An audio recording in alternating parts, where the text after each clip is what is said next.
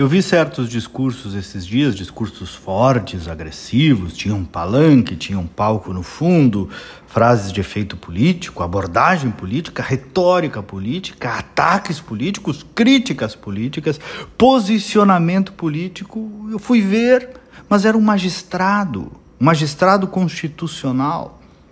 Me perdoem, gente, eu não quero entrar em mérito, em perrengue ideológico, que seja, mas não é certo, não está certo.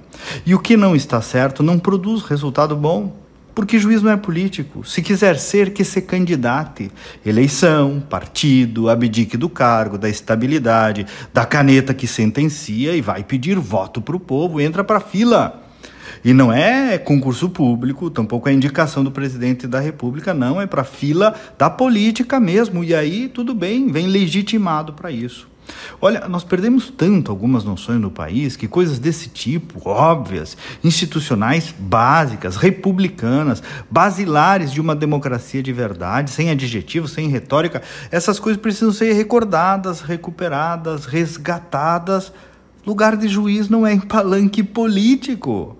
Por sinal, como bem sabe e bem faz a grande maioria dos juízes e desembargadores deste país, consciente dos seus limites e da postura que se espera de um magistrado, apesar de alguns exemplos não tão inspiradores que vêm de cima.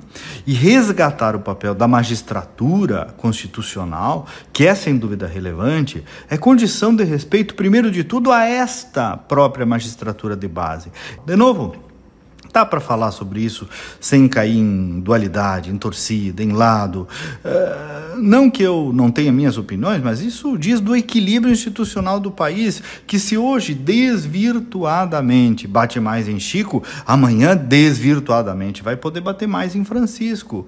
E quem precisa perceber isso? Ora, a política, os políticos, a imprensa, alguma elite intelectual que ainda possa ter restado nesse país numa discussão equilibrada, razoável, consistente, verdadeiramente de moderação e não de uma ficta moderação que só instiga mais tensão política. Por sinal, amigos, para finalizar, um instinto ditatorial mais perigoso do país hoje, como vimos neste palanque que eu referi, é a voracidade para a regulação da informação. Que coisa, que sede, que raiva que esta casta tem contra a liberdade da informação. É uma elite dos poderes querendo agora estatizar a informação. Vejam vocês, percebam com atenção, é o desejo de controle disfarçado em discurso de democracia. Tantas vezes a história já viu isso e nunca acabou bem. Uma casta querendo regular o povo é justo o contrário de democracia. Até amanhã e vamos com fé.